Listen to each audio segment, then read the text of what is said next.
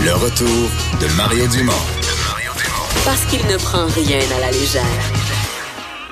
Il ne pèse jamais ses mots. Cube Radio. Et Vincent, dans l'actualité, il y a la députée libérale Marois Risky qui vient d'annoncer à la Joute il y a quelques minutes ses intentions quant à la course à la direction du Parti libéral. Oui, on attendait cette décision euh, de, Marois Risky euh, et finalement, elle renonce à se porter candidate à la chefferie du Parti euh, libéral. C'est ce qui effectivement a été annoncé dans, dans les dernières minutes. Et on, elle va appuyer un candidat, mais elle fait un candidat qui n'est même pas oui, elle appuie Encore Alexandre, lancé, elle, appuie Alexandre Cusson, mais il est en réflexion. C'est ça. Alors, on, euh, peut-être pour dans le but de l'influencer davantage. Là, si on fait, si on fait le, le, le, bilan, là, Alexandre Cusson a quitté la présidence de l'UMQ. Il a un appui dans le caucus, mais il est toujours en réflexion. Oui. Il est dur à convaincre. Ben vraiment, il est pas mal candidat Ça, déjà. Hein? Alors, euh, euh, d'ailleurs, là, selon les, les, les, les, sources du Journal de Montréal, Journal de Québec, Risky a eu une longue rencontre avec le maire de Drummondville vendredi dernier. Alors, euh, je pense que les deux s'entendent euh, ben, s'entendent assez bien. Elle aura peut-être si. Euh... Ben, peut-être jouer un rôle dans son, dans son entourage, mais exact. ce qui est certain, c'est que on s'enligne vraiment vers une course à deux, là, un face-à-face. -face, Anglade, Cusson, Anglade, exactement. Bon. Ben voilà. Euh, météo, euh, des prévisions. Euh, bon, chacun se risque ça, mais des prévisions pour l'hiver dans son ensemble. Oui. moi, je peux déjà dire que l'hiver a commencé raide. Ça, ça, ça, ça, je peux le dire déjà. Oui, c'est pas des prévisions, c'est même euh, une analyse historique.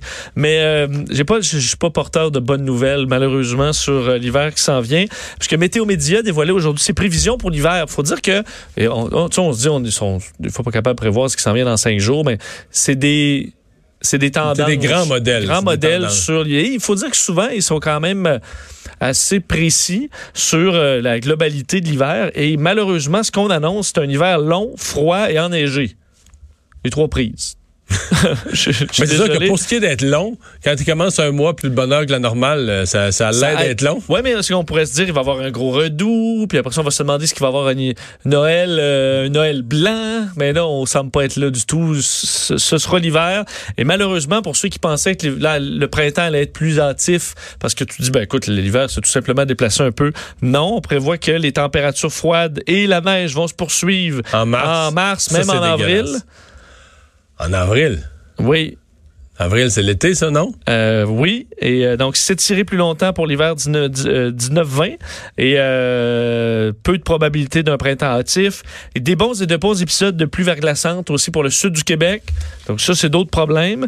Température euh, légèrement sous les normales pour à peu près toute la province, sauf Gaspésie-Côte-Nord où ce sera davantage euh, dans les euh, près des normales. Ceux qui vont y goûter aussi, c'est le centre du pays, l'Ontario, le Manitoba, la Saskatchewan. Eux, ce sera On prévoit un hiver assez froid dans ce coin-là, tandis que l'Alberta, eux, de température légèrement sous les normales. Mais en gros, là, pas de bonnes nouvelles pour l'hiver qui s'en vient. Alors, il faudra prendre notre mal en patience.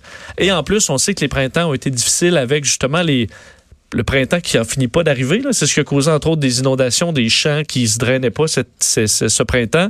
On espère que ça va pas se produire encore une fois. Mais malheureusement, les modèles euh, amènent vers ça. Assez de mauvaises nouvelles, on passe au buzz.